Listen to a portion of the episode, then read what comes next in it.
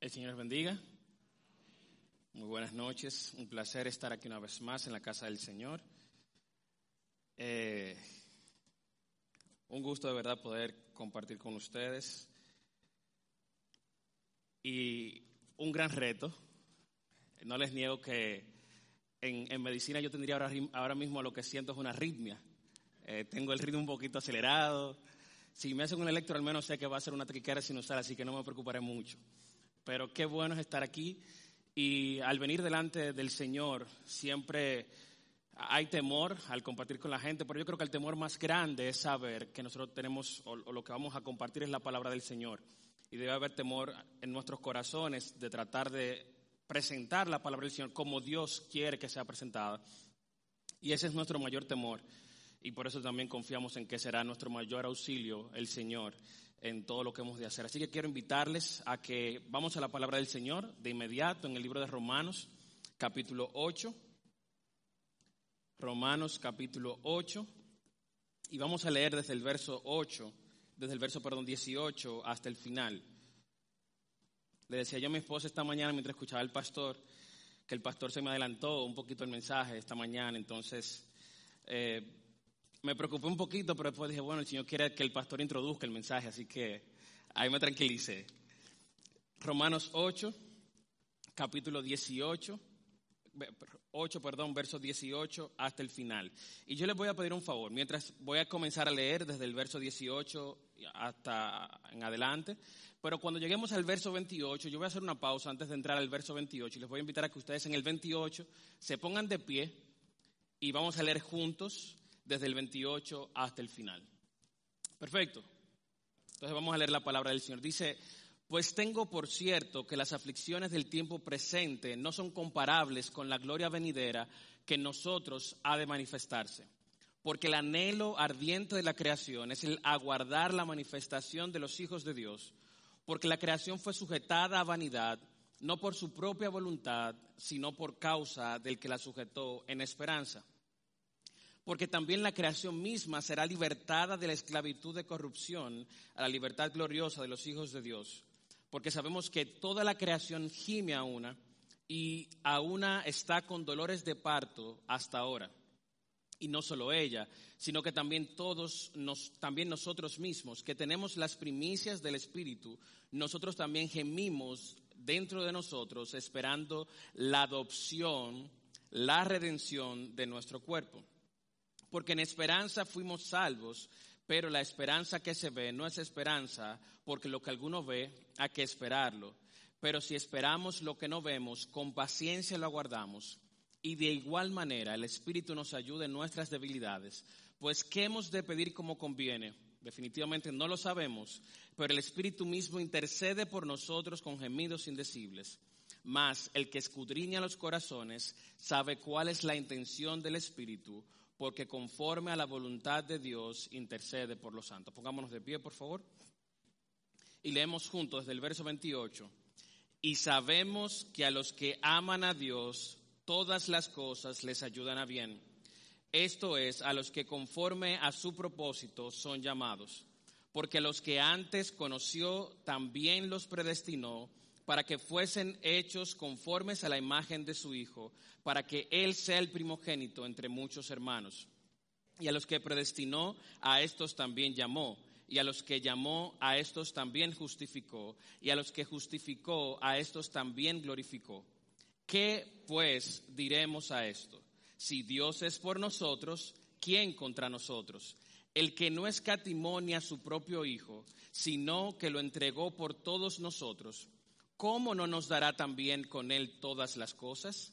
¿Quién acusará a los escogidos de Dios? Dios es el que justifica. ¿Quién es el que condenará? Cristo es el que murió, más aún, el que también resucitó, el que además está a la diestra de Dios, el que también intercede por nosotros. ¿Quién nos separará del amor de Cristo? Tribulación o angustia o persecución o hambre o desnudez o peligro o espada como está escrito, por causa de ti somos muertos todo el tiempo, somos contados como oveja de matadero. Antes, en todas estas cosas, somos más que vencedores por medio de aquel que nos amó, por lo cual estoy seguro de que ni la muerte, ni la vida, ni ángeles, ni principados, ni potestades, ni lo presente, ni lo porvenir, ni lo alto, ni lo profundo, ni ninguna otra cosa creada nos podrá separar del amor de Dios que es en Cristo Jesús, Señor nuestro. Padre Santo, venimos delante de tu presencia en esta noche y es nuestra súplica sincera que seas tú quien sea glorificado. Que tú uses a, a este tu siervo y Señor, que tú edifiques a tu iglesia a pesar de mí que tú ministres a tu, a tu pueblo y que tu palabra sea expuesta, que tu Espíritu Santo ministre nuestros corazones, que tú hables a mi vida y que tú hables a cada corazón aquí presente y a cada corazón que nos pueda ver, oh Santo Dios, más adelante y que tu nombre sea glorificado por medio de la predicación de tu palabra. Lo pedimos en los méritos de Cristo. Amén y amén. Pueden tomar asiento, hermanos, gracias. El pastor esta mañana nos recordaba una de las gloriosas verdades que tenemos en la palabra del Señor y él, nos hablaba sobre la adopción. Y en esta noche yo quiero hablar sobre una esperanza que tenemos, pero más que esa esperanza, yo quiero referirme en esta noche a las promesas que tenemos en el intermedio a que vemos el cumplimiento de esa esperanza. Nosotros como cristianos tenemos una esperanza segura, tenemos algo a lo que miramos, algo a lo que apuntamos, que tenemos como certeza, que es que vamos, viene el día en que Cristo volverá por su pueblo y nosotros estaremos con Él eternamente y para siempre. Pero nosotros tenemos esa verdad y como toda cosa que se espera en el proceso, mientras esperamos, hay momentos de duda, hay momentos de, en que uno como que, como que yo no veo como que esto se vaya a cumplir. Hay momentos en los que las situaciones, como vamos a ver en el texto de esta, eh, de esta noche, pueden afectar nuestra fe, pero esa esperanza es segura y el Señor nos da promesa y nos da evidencia, nos da adelantos para que nosotros podamos crecer en fe y esperar con aún más anhelo y con aún más certeza. Así que mi foco no va a ser demostrar esa esperanza segura que tenemos, porque sé que todos estamos claros de esa esperanza segura que tenemos, sino más bien evidenciar a través de lo que vemos en el texto varias ah, promesas que el Señor nos da que nos afirman en esa esperanza que tenemos. El apóstol Pablo, para darle un poquito de contexto, Romanos es un, bueno, la carta a los Romanos está dividida en dos grandes secciones. Desde el capítulo 1 hasta el capítulo 11 tenemos esa sección en la que vamos a ver un compendio, por así decirlo, un gran conglomerado de doctrinas. Es una por no decir la, epístola o la carta en la que encontramos más doctrinas condensadas. Y es mirar esos dos primeros capítulos, es una cosa increíble. Se han escrito no unos, miles de libros basados en estos capítulos. Y la segunda parte del libro de Romanos, que comienza en el capítulo 12, es, nos apunta hacia cuál debe ser la actitud del cristiano, ya que conocemos estas verdades y comienza diciendo el capítulo 12 que todo, el, todo aquí lo, lo, sabemos. Así que hermanos, os ruego por las misericordias de Dios que presentéis vuestros cuerpos en sacrificio vivo, santo, agradable a Dios, que es vuestro culto racional. No os conforméis a este siglo, sino transformaos por medio de la renovación de vuestro entendimiento, para que comprobéis cuál sea la buena voluntad de Dios, agradable y perfecta. Así que ese punto nos crea una, ahora un enfoque a qué yo debo hacer, cómo yo voy a vivir en, base a estas doctrinas, a estas verdades y a esta enseñanza que tengo.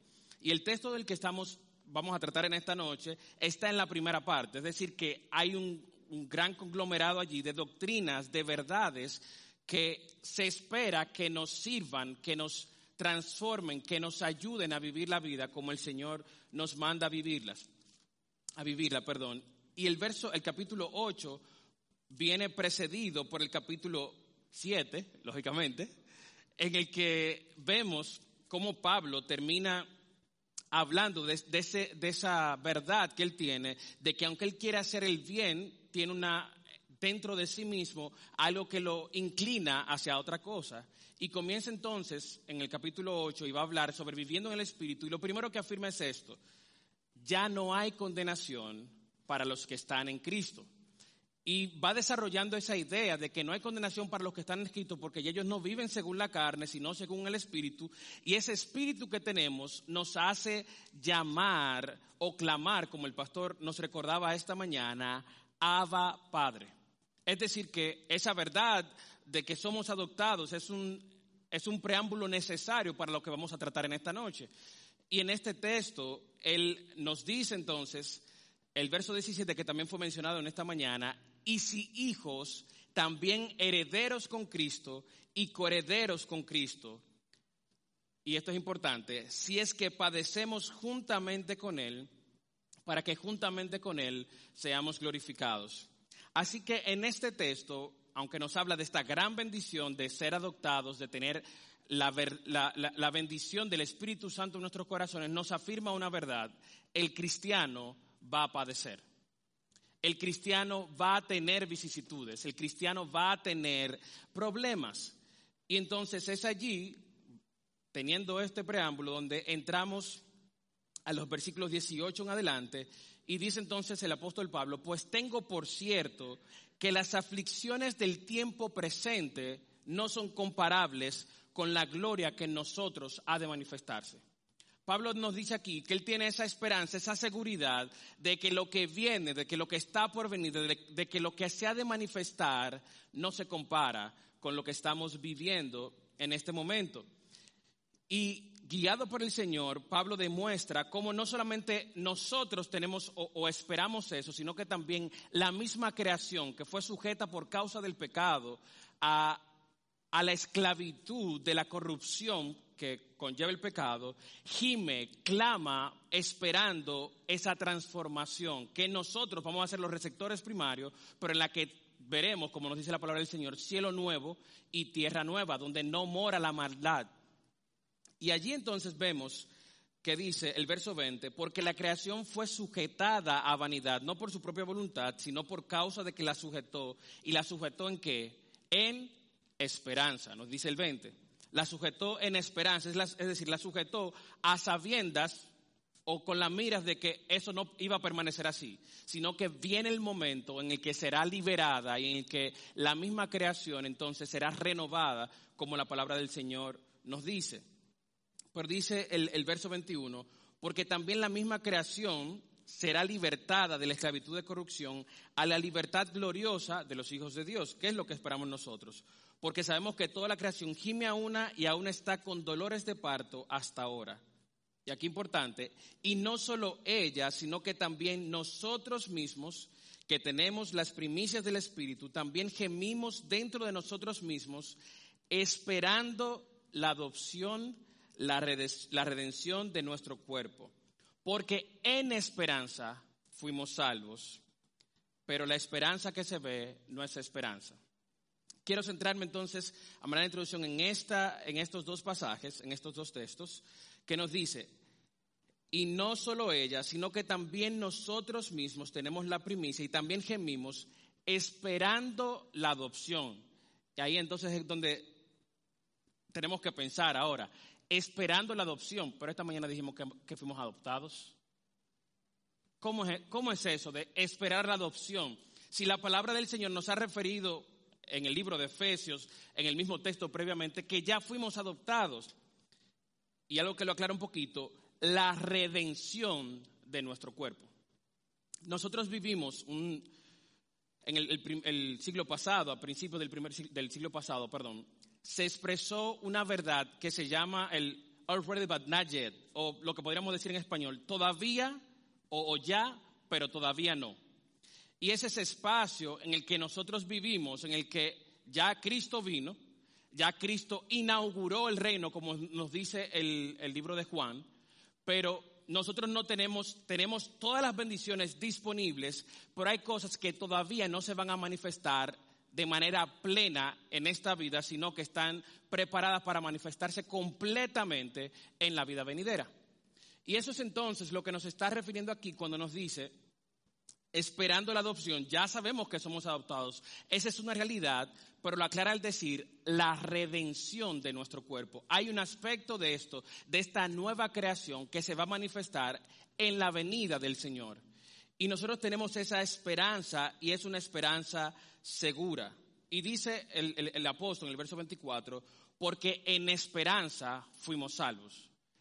Nuestra salvación incluye un aspecto de que nosotros esperamos, hay cosas que vamos a recibir ahora, hay cosas que van a pasar ahora, pero la consumación, la glorificación es venidera, no es en el tiempo presente. Y entonces el apóstol continúa hablando del, tema y nos dice, nos da tres cosas, que es en lo que nos vamos a enfocar en esta noche, que son evidencias que nos dan certeza de que esa esperanza que tenemos es una esperanza segura. Y yo lo quisiera poner o ponerles el siguiente ejemplo. Cuando mi esposa y yo estábamos hace un año, casi dos, en el proceso, bueno, era para esta fecha, finales de, diciembre, estábamos preparándonos para casarnos. Nosotros andamos buscando casa. Ustedes saben el, todo el trote que es este, corotos, y vimos 25 casas o más en la página, ¿eh? no que fuimos a, verla personalmente, en la página, yo creo que más. Y fuimos a ver como siete u ocho. Y oramos al Señor previamente y le decíamos, Señor, por favor, que, que aparezca un lugar en el que podamos encontrar esa conexión de la 3B. Bueno, bonito y barato. Estábamos orando por eso, literalmente. Señor, permítenos llegar a un lugar en el que podamos ver conjugada todas estas cosas. Y cuando vemos un sitio, el, último día, un miércoles, recuerdo, que andamos buscando, vamos a un lugar, nos encantó la casa, hermosa, todo bien, pero el precio nos daba ahí. Yo, podemos hacer el esfuerzo, pero como que, mm, no sé. Y ya cuando íbamos, que veníamos para acá, para la iglesia, faltaba un poquito ya, dijo, bueno, vamos, nos da chance a pasar por otro sitio. Y la persona nos dijo, sí, lo voy a recibir. No tenía planificado verlo hoy, pero lo voy a recibir. Cuando llegamos a la casa, eh, habíamos conversado de que si los dos decíamos, wow, ese era el lugar. Y entramos por la puerta y miramos el lugar y nosotros dijimos, wow. Entonces, ya sabíamos que teníamos el wow, al menos de nosotros ya estaba. Pero faltaba el que nos dijeran el costo, el precio y todo lo demás. Y cuando nos dicen el precio, ahí el wow fue, wow, más grande todavía. Y estando ahí, faltaban dos meses para nosotros casarnos. Entonces, él me dice, mira, hay otra persona que lo va a venir a ver ahorita. Y yo, ya, ya me están dañando los planes. Y estando ahí mismo, fue como que rápidamente el Señor me dio una idea y le dije a mi esposa, mi amor, vamos a hacer algo. Y al, abogado le dije mismo, mire lo que vamos a hacer. Yo me voy a mudar aquí en un mes. Yo no me puedo mudar ahora porque no puedo invertir ese dinero y estar tanto tiempo pagando sin vivirlo. Pero yo me voy a mudar en un mes. Vamos a hacer lo siguiente. Yo le voy a hacer un depósito hoy. Es decir, usted ve que son, yo decía así mismo, usted ve que son las 5 de la tarde, en una hora yo le hago un depósito. Yo le voy a transferir un pago de un mes. Eso va a ser la garantía de que si, yo me, si nosotros nos echamos para atrás y decimos, mira, eh, no decidimos otra cosa, encontramos otro mejor lugar, ustedes se quedan con la mitad de ese dinero. No puedo hacerlo completo tampoco, con la mitad. Pero eso me sirve como una evidencia de que ustedes sepan que el compromiso de mudarnos aquí es serio. Eso fue lo que le dijimos. eso que te vamos a dar es, una evidencia, que sirva como una evidencia del compromiso. Y aunque firmemos el contrato en un mes, en dos meses, lo que ustedes quieran, yo quiero que tú tengas esa evidencia. Esa es mi garantía de que el plan de nosotros es seguro de que nos vamos a mudar aquí. Y gracias al Señor, aceptaron. Y ahí vivimos todavía, ahí estamos a la orden. Y entonces puse este ejemplo porque algo similar hace el Señor con nosotros.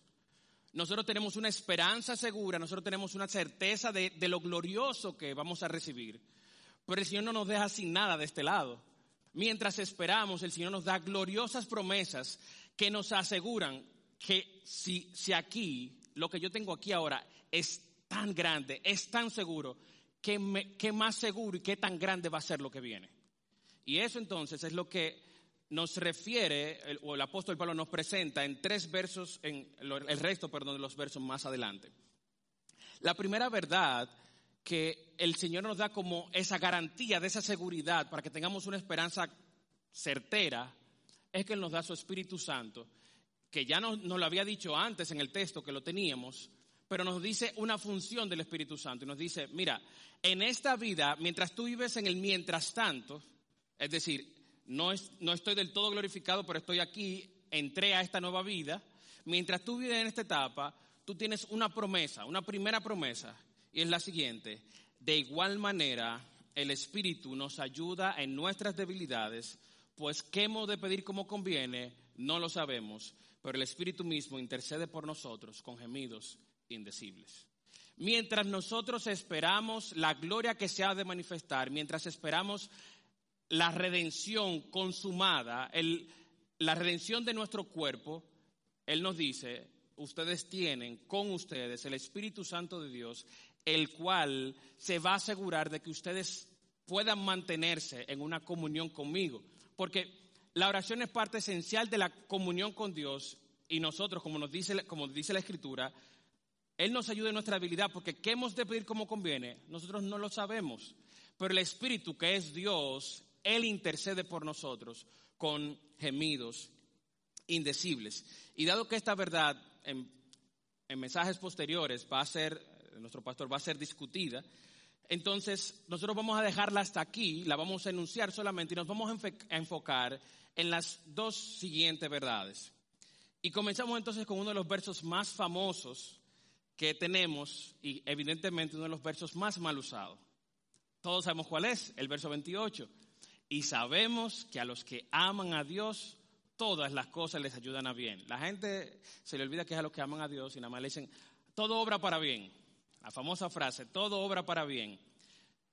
Yo no sé ustedes, pero en, bueno, el pastor también que ha tenido la experiencia, una de las cosas más terribles para mí en el ejercicio médico es escuchar a alguien dando falsas esperanzas. Cuando tenemos un paciente que está delicado, tenemos un paciente que está al borde de la muerte, una de las cosas más a nosotros que estamos de este lado, que, vivimos y trabajamos en ese ambiente, más difíciles es nosotros ver cómo lamentablemente hay algunas personas que, no sé si por temor, no sé la razón, dan falsas esperanzas. Y te dicen, sí, sí, mira, está así, pero él va a mejorar, todo va a estar bien.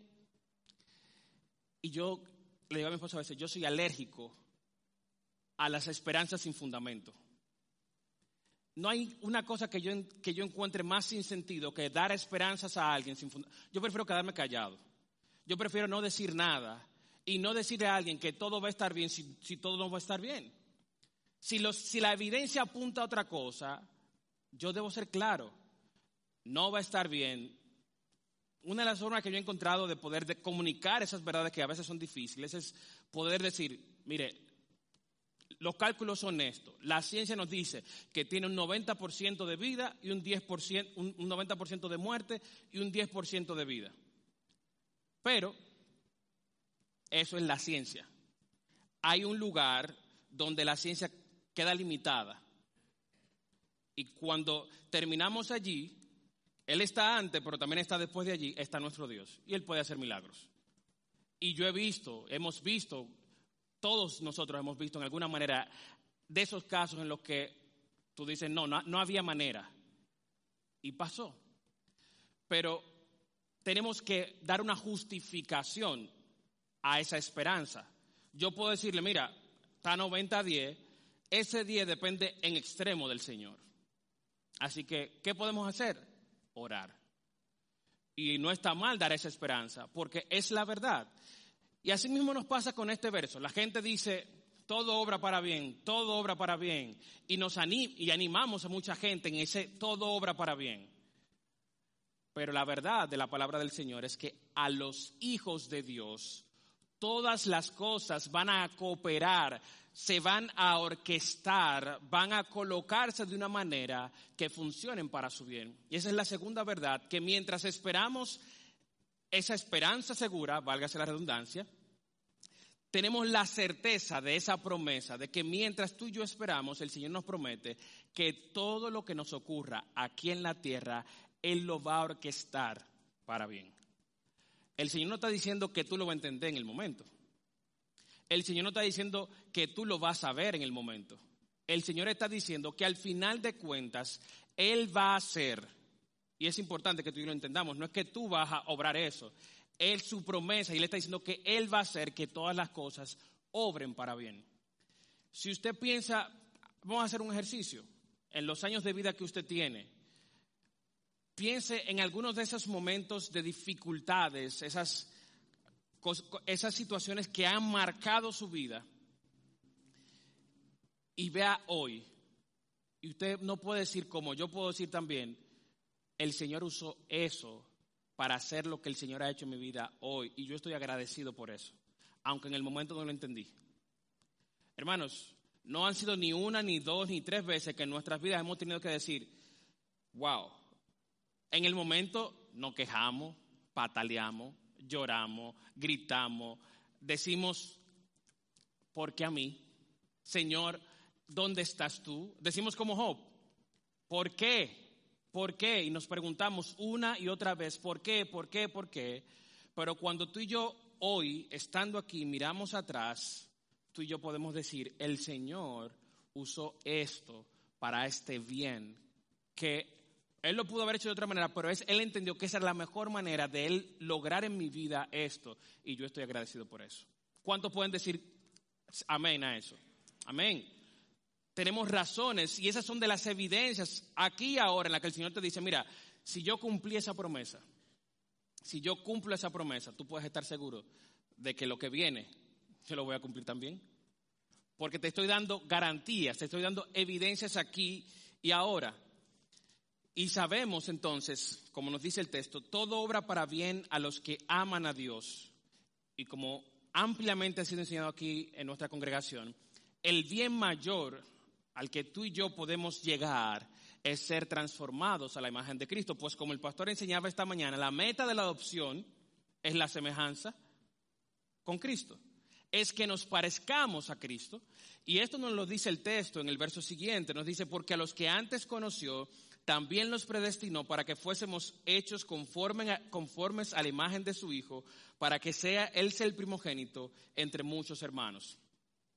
Y el verso 30 viene entonces y nos presenta de manera resumida lo que es el proceso de la salvación. Pero antes de pasar, de pasar aquí, no quiero dejar de mostrarles un ejemplo bíblico de lo que, del punto previo que, hemos presentado, de que todo obra para, para bien aquellos que aman al Señor, porque no solamente está el ejemplo de nuestras propias vidas, sino que el Señor nos dejó ejemplo en su palabra para que estemos claros de eso. Así que vamos a ir al libro de Génesis, capítulo 45. Génesis, capítulo 45, verso 4. Nos dice la palabra del Señor, allí está la historia de José y sus hermanos. Entonces dijo José a sus hermanos, acercaos ahora a mí. Y ellos se acercaron y él le dijo, yo soy José vuestro hermano, el que vendisteis para Egipto. Ahora pues, no os entristezcáis, ni os pese de haberme vendido acá, porque para preservación de vida me envió Dios delante de vosotros, pues ya ha habido dos años de hambre en medio de la tierra y aún quedan cinco años en los cuales ni habrá arada ni ciega. Y Dios me envió delante de vosotros para preservaros posteridad sobre la tierra y para daros vida por medio de gran liberación. Así pues, repito otra vez, no me enviasteis acá vosotros, Dios, sino Dios, que me ha puesto por padre de Faraón y por señor de toda su casa y por gobernador de toda la tierra de Egipto. Allí tenemos el ejemplo. Yo estoy seguro que José no pensó cuando le echaron en el pozo y para, después lo venden, él no pensó, Señor, ¿qué planes tú tienes para mí? Qué bueno, qué bueno que me vendieron, qué bueno que robaron mi túnica, qué bueno que, estoy, que soy esclavo. Un individuo que veía todo un futuro promisorio. Él, los sueños de José hablaban de grandeza y aquí lo están vendiendo como un esclavo. Yo no creo que en el momento él dijera, qué bueno, Señor, qué bueno. No, no, esa no es la reacción. Esa no es la reacción natural, para nada. Pero sí llega un punto de la vida en el que podemos mirar atrás, como acabamos de hacer, y podemos decir como él, eso no lo, hizo no lo hicieron ustedes, eso lo hizo el Señor. Así que mirando retrospectivamente, tú y yo podemos ver la mano del Señor y podemos recordar, eso lo hizo el Señor para lograr su propósito en mí, así que yo puedo estar confiado de que Él me va a llevar hasta el final en sus propósitos. Y entonces, si pasamos a introducir el segundo punto, que es el siguiente. Ya vimos que Dios, en primer lugar, nos da su Espíritu Santo que nos ayude en nuestras debilidades. En segundo lugar, nos da la promesa de que todo va a ser orquestado para el bien de los hijos de, de los hijos de Dios. Es decir, que no hay situación. Cuando la Biblia dice todo, es todo. Entonces, no hay situación que se escape de, esta, de este enunciado, de esta promesa de que todo va a obrar para bien y el bien mayor es la semejanza a Cristo. Pero finalmente, eh, este es el finalmente, aprendiendo de los pastores, este es el finalmente introductorio. ¿eh? Finalmente, en este tercer punto que tiene como cuatro ramificaciones, entonces, vemos esta verdad. Dios promete que Él está por nosotros.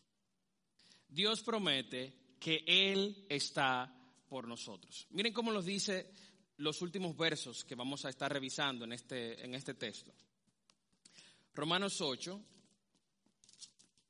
nos dice el verso 31, ¿qué pues diremos a esto? Si Dios es por nosotros, ¿quién contra nosotros? Y yo quiero brevemente ver que hay una hay una obra previamente necesaria para que Dios esté por nosotros. Hay un requisito que es necesario cumplir para que Dios esté por nosotros. Y lo interesante de esto es que Él se propone y Él está por nosotros, y como ese es un requisito que es necesario para Él estar por nosotros, Él obra ese requisito. ¿Y cuál es ese requisito? Pues la salvación de nuestras almas. Y nos dice, si ven el texto, que a los que antes conoció, verso 29, también los predestinó para que fuésemos hechos conforme a la imagen de su Hijo, para que Él sea el primogénito entre muchos hermanos. Y a los que predestinó, entonces vamos a ver rápidamente, que creo que había sido tratado previamente aquí también, pero aquí nos muestra en varias palabras, nos dice, y a los que predestinó, ¿quién los predestinó? ¿Quién los predestinó? Dios. A estos también llamó. ¿Quién los llamó? Dios. Y a los que llamó, a estos también justificó. ¿Quién los justificó? Y a los que justificó, a estos también glorificó. ¿Quién hace todo esto? Dios. Entonces, dado que tenemos esto, es lo que el texto está diciendo, ¿qué pues diremos a esto? ¿A qué? A las verdades que hemos dicho previamente, pero específicamente a esos dos versos previos, ¿qué pues diremos a esto? si Dios es por nosotros, ¿quién contra nosotros? Entonces, el requisito para que Dios esté por nosotros es que Él haya obrado en nosotros la obra, valgas otra vez la redundancia, de salvación. Es necesario para que se aplique esta verdad de que Dios está por nosotros haber sido redimidos del pecado, porque es imposible que el Dios justo esté en favor de un ser humano injusto es imposible que el Dios Santo esté en favor, esté por el pecador. Es imposible. Pero como para Dios no hay nada imposible, Él obra de manera gloriosa para traernos a salvación. Y queremos destacar brevemente el hecho de que esta obra es una obra de Dios. Es una obra de Dios porque esto es sumamente importante para entender las últimas cosas que vamos a estar revisando en esta noche. Y quisiera que vayan con nosotros al libro de Efesios capítulo 2. Libro de Efesios capítulo 2, donde nos muestra una vez más allí la salvación. Y vemos lo que nos dice el texto. Efesios capítulo 2, verso 1. Hablando a los cristianos, salvos por gracia el título. Y Él os dio vida a vosotros cuando estabais como, ¿cómo? Muertos en vuestros delitos y pecados, en los cuales anduvisteis en otro tiempo. Y vamos a parar ahí. Él nos da vida a nosotros cuando estamos muertos. Voy a tomar una ilustración prestada de un pastor amigo Él dice, la salvación ocurre en nosotros de la siguiente manera. Tú estás sepultado dentro del ataúd. El ataúd fue llevado tres metros bajo tierra, encadenado, puesto con todas las cerraduras del lugar, y el diablo está custodiándolo. Y el Señor viene y Él rompe las cadenas, Él quita el velo y Él te da vida cuando tú estabas muerto. Y yo creo que esta ilustración nos muestra muy bien el hecho de, que esta obra es una obra de Dios. Porque si no entendemos esta verdad, entonces lo que vamos a ver posteriormente queda chueco, queda cojeando. Pero cuando tú y yo entendemos que la salvación, el Señor, para que tú y yo pudiésemos responder y pudiésemos buscar al Señor, pudiésemos clamar al Señor pidiendo salvación, Él tuvo que obrar primero. Nosotros le amamos a Él porque Él nos amó primero. El Señor es quien da el primer paso. El Señor es quien hace la obra y nosotros respondemos a esa verdad. Pero es el Señor quien hace la obra y quien estando tú muerto con hedor, Él te da vida allí, rompe esas cadenas, levanta el ataúd, te saca a tierra y te sopla aliento de vida, su Espíritu Santo. Y entonces tú puedes decir, como dice el texto, que Él nos dio vida estando nosotros muertos en nuestros delitos y nuestros pecados, pero Dios, el verso 4, que es rico en misericordia por su gran amor con que nos amó, otra vez el apóstol va a recalcar, aún estando nosotros muertos, ¿cómo estábamos? Muertos en pecados, nos dio vida juntamente con Cristo. Así que el requisito sine qua non para esta tercera verdad de que Dios está por nosotros es que Él haya obrado en nosotros la salvación. Ahora vamos a ver qué implica esta verdad de que Dios está por nosotros. Romanos 8, una vez más, nuestro texto de base, nos dice el, apóstol Pablo, verso 31, ¿qué pues diremos a esto? ¿O qué otra manera yo puedo ponerles estas verdades que ya he estado anunciando? Porque Pablo no está trayendo aquí algo que él ya no haya dicho. Él está ampliando las ideas que ya él nos habló previamente. Y entonces nos dice, ¿qué pues diremos a esto? Si Dios es con nosotros, ¿quién contra nosotros? ¿quién contra nosotros? Y esta es la primera pregunta que el apóstol Pablo hace de una manera cuasi retórica, buscando que nosotros digamos, ¿cuál es la respuesta a eso? ¿Quién contra nosotros y Dios es por nosotros? Nadie. Esa es la respuesta lógica y natural. Nadie contra nosotros y Dios es por nosotros. Y el foco de esto, recuerden que es en base a la esperanza. Él nos está diciendo, si Dios es por nosotros, ¿quién podrá quitar de ti esta obra que yo he hecho? ¿Quién podrá, quién podrá, perdón, hacer que tú no recibas el cumplimiento de esa esperanza que tú tienes? Si Dios es por nosotros, ¿quién podrá impedir esto? Y la respuesta es nadie. Y nos da una explicación. Nos dice, ok, ¿quién contra nosotros? Pero, ¿por qué? Porque el que no escatimó ni a su propio hijo, para que nosotros fuésemos salvos, ¿cómo no nos dará también con Él todas las cosas? El, verso que el pastor enseñaba hace dos semanas, si mi memoria no me falla, en Efesios 1, bendito sea el Dios y Padre de nuestro Señor Jesucristo, que nos bendijo con toda bendición espiritual en los lugares celestes en Cristo. Bendito sea el Dios que nos bendijo con todo. ¿En quién? En Cristo. Y el que no escatimó ni a su propio Hijo, si Él no no retuvo a su Hijo para el sacrificio, sino que lo dio en favor de nosotros, ¿cómo no nos dará ese que obró la salvación con Él todas las cosas? Entonces, esa es la razón por la que tú y yo podemos decir, mira, la mayor evidencia de que Dios está en mi favor es que Él dio su Hijo por mí. Esa es la mayor evidencia. Tú quieres tener evidencia clara de que Dios está en tu favor. Él no escatimonia a su propio Hijo para que tú y yo fuésemos salvos. Él no lo retuvo y le dijo, no, no, no, no, no, esta gente no vale la pena. No, mi hijo, no, no, no, no, no, no vale la pena hacer ese sacrificio.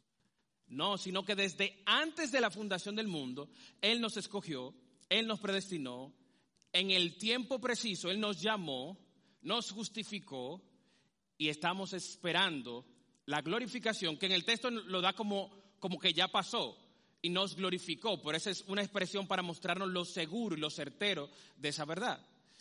Y entonces Pablo continúa diciendo que cómo nos dará también con él todas las cosas. Ahora, ¿qué otra implicación tiene el hecho de que Dios es por nosotros?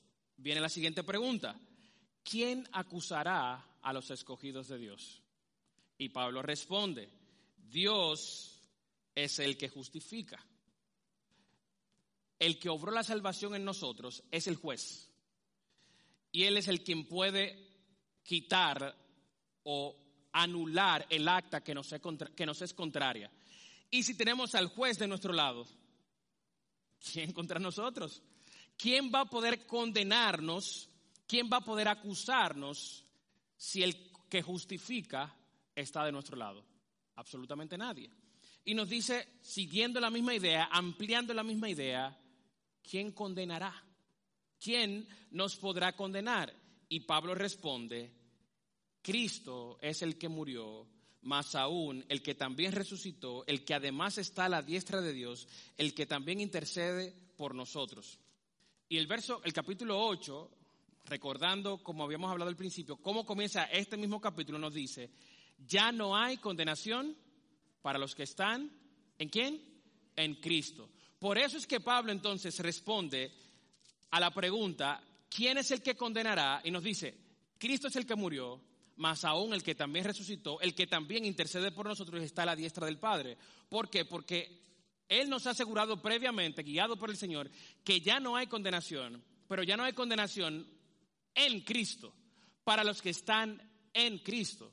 Entonces, por eso podemos decir, mira, tenemos la certeza de que no soy condenado porque Dios mismo, en la persona de Cristo, dio su vida para pagar el precio por mí. Una verdad ampliamente conocida por nosotros. Y llegamos entonces a la cumbre de este capítulo, al clímax, al punto máximo, en el que el apóstol Pablo sigue amplificando esta idea de la seguridad que tenemos, de las promesas que tenemos en Cristo, mientras esperamos la glorificación, mientras esperamos la redención de nuestro cuerpo.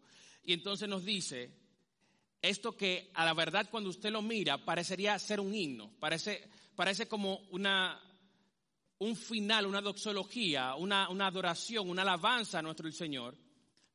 Claro, son amplias verdades, pero expresadas de una forma que sugeriría ser un poema. ¿Quién nos separará del amor de Cristo? Esa es la última implicación del el hecho de que Dios es por nosotros. ¿Quién nos separará del amor de Cristo? Ya nos dijo que ¿quién contra nosotros? Pues absolutamente nadie. Pero ahora nos está diciendo, ¿qué nos va a separar? ¿Existe algo que nos podrá separar del amor de Cristo? Y el apóstol Pablo entonces continúa diciendo, tribulación. La respuesta es no. ¿O angustia? Sigue siendo la respuesta es no.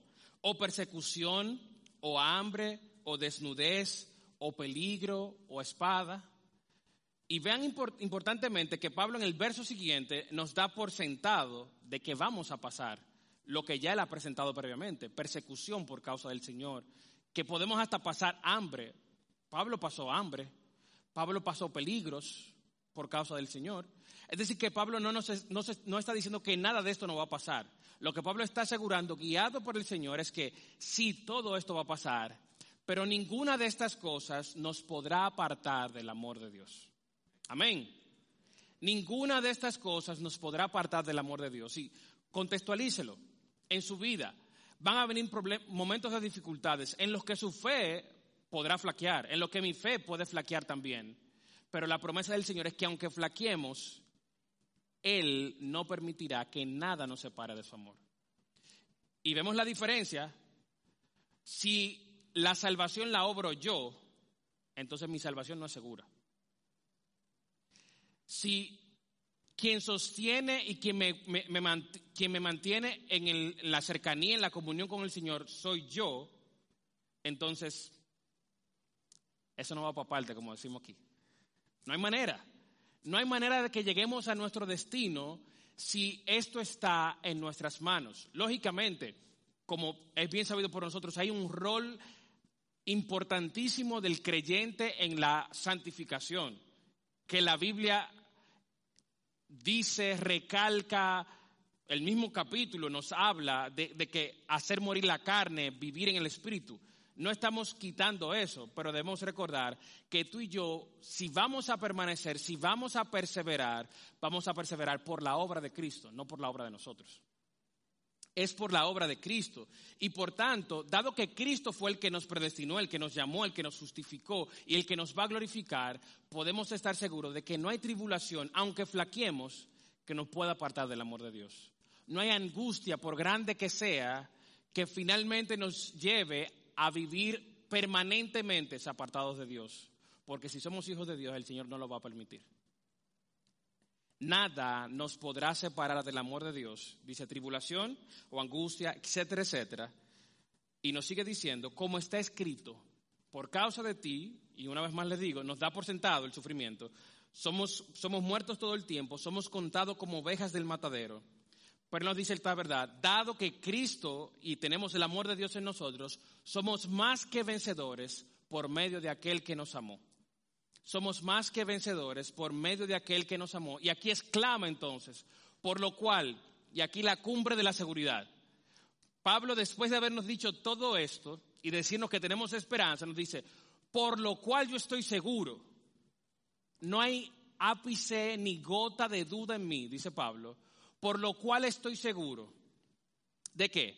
De que ni la muerte, ni la vida, ni ángeles, ni principados, ni lo presente, ni lo porvenir, ni lo alto, ni lo profundo, ni ninguna otra cosa creada nos podrá separar del amor de Dios, que es en Cristo Jesús, Señor nuestro.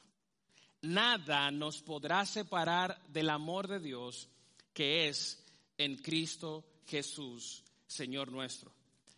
Así que mientras tú y yo esperamos la venida del Señor, esperamos la transformación, la redención de nuestras, de la redención y la transformación de nuestro cuerpo, un cuerpo glorificado, tú y yo tenemos la certeza de muchas promesas, pero de estas tres que vemos aquí, recordando en esta noche, Él nos dio su Espíritu Santo, el cual nos ayuda en nuestras debilidades. Él nos promete que todo, absolutamente todo cuanto nos pase, Él va a hacer que obre para el mayor bien que es la semejanza de nosotros con Cristo. Y en tercer lugar, recordar la verdad y tener la certeza de que si Dios es por nosotros, nadie es contra nosotros y que Dios está por nosotros. La redención, Dios por nosotros, es la redención puesta en tres palabras el hecho de ser redimidos es el hecho de que Dios se haya propuesto estar en favor nuestro y no en contra. Esa es la base de la redención, que Dios decidió en su soberana voluntad escogernos a ti y a mí para Él mostrar su favor hacia nosotros y demostrarnos que Él es nuestro Dios y que Él está por nosotros. Y por tanto tú y yo podemos exclamar, como nos dicen las letras de estas hermosas canciones que muchos hemos escuchado, conocemos, quisiera leer algunas de las, de las letras. Por ejemplo, basado en este texto, nos dice esta hermosa canción, ¿qué puede separarnos de tu amor? ¿Podrá romperlo prueba o aflicción? ¿Podrá acusarnos la condenación contra el perdón que tu sangre nos dio? Y aunque el viaje largo es, yo triunfante cantaré, nada en la tierra o en las alturas podrá arrancarnos de tu eterno amor, Señor. Nada en la tierra podrá arrancarnos de tu eterno amor. ¿Qué puede separarnos de tu amor?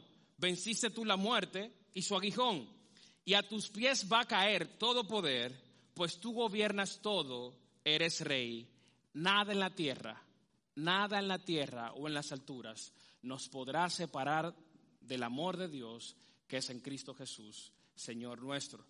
Y por eso nosotros podemos exclamar, como dice este hermoso himno, oh qué amor incomparable Jesucristo nos mostró cuando su preciosa sangre por nosotros derramó. De tu amor, ¿quién lo comprende? ¿Quién no te adorará? Exaltado sea por, siempre nuestro príncipe de paz. Oh, qué amor, qué amor grande, glorioso el Señor nos mostró y nos ha dado ciertísimas promesas para que tú y yo, mientras estemos en el todavía, pero no aún, vivamos confiados en Él. Oremos. Padre, te damos gracias por tu palabra. Gracias porque a ti te ha placido exponernos a ella.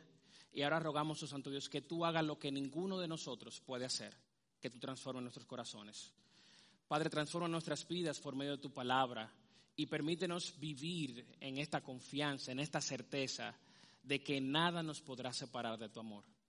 De que, Señor, las, los problemas, las vicisitudes, tú las permitirás, pero que ellas van a redundar en el mayor bien para nosotros. Y Señor, qué bueno es saber que en este trayecto que tenemos por delante, tú nos has dado tu Espíritu Santo, cuya una de sus funciones es ayudarnos en nuestras debilidades, ayudarnos a, tener esa comunión contigo. Por tanto, te rogamos, oh Santo Dios, que nuestro corazón vea estas verdades, la digiera y podamos, oh Santo Dios, vivir en conformidad a ellas y podamos alabarte en respuesta a ella. Oh, qué amor incomparable tú mostraste en la cruz del Calvario. Y Padre, rogamos en esta noche que si hay alguien entre nosotros que no conoce a Cristo, tú tengas al bien en ministrar su vida y mostrarle que tú diste tu vida en la cruz del Calvario para redimirle del pecado. Y que tú le has traído en esta noche, en tu soberano plan, para llamarlo, para hacer de él, hacer de ella tu hijo y que ya no viva apartado de ti. Así que te ruego que tú obles conforme a tu voluntad y tu propósito en los corazones aquí presentes. Ministra nuestros corazones y continúanos guiando en lo que resta en esta noche, en los méritos de Cristo. Amén y amén. El Señor les bendiga, hermanos.